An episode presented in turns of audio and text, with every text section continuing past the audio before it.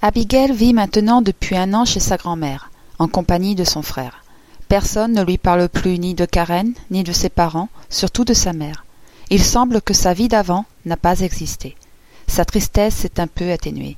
Je dirais qu'elle a appris à enfouir ses pensées, ses envies, ses colères et sa tristesse au plus profond d'elle-même. Que faire d'autre? Donc Abigail mène une vie tranquille. Elle joue, pleure, rit, va à l'école, comme tous les nouveaux petits amis et amis avec qui elle a lié amitié. Son grand-père lui a enseigné comment lire l'heure sur la pendule de la maison, et lui a aussi appris à faire du vélo. Abigail peut maintenant aller se promener avec ses copines, non loin de là, sur son beau vélo rose. Le soir, comme tous les jours, elle regarde un programme de jeux télévisés. Il semble que c'est un rite chez ses grands-parents. Abigail adore, elle apprend tout en s'amusant.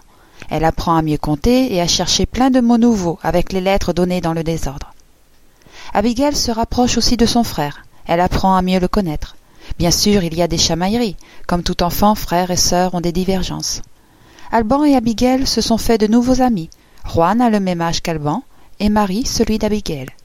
Tous les jours, ils jouent ensemble, rient ensemble, partent à l'aventure. Les parents de Juan et de Marie ont un grand terrain et une petite entreprise près de leur maison. Un bel et bien grand lieu pour faire du vélo, jouer à cache-cache et tant d'autres jeux que des enfants peuvent imaginer. Puis un jour, Alban changea. Il devint encore plus coléreux, énervé. Quelque temps plus tard, le père d'Abigail et d'Alban vint leur rendre visite. Il y avait si longtemps. Ils passèrent la journée ensemble, qu'il était plaisant de le voir et de lui parler. La journée prit fin et il dut repartir. Mais il ne repartit pas seul. Il emmena Alban avec lui. Abigail et Alban vivaient bien chez leurs grands-parents, mais n'est-il pas normal de souhaiter plutôt vivre avec ses parents? Le père d'Abigail et d'Alban emmena donc ce dernier avec lui. Seulement, lui seul eut le droit de partir. Abigail dut rester chez ses grands-parents, toute seule.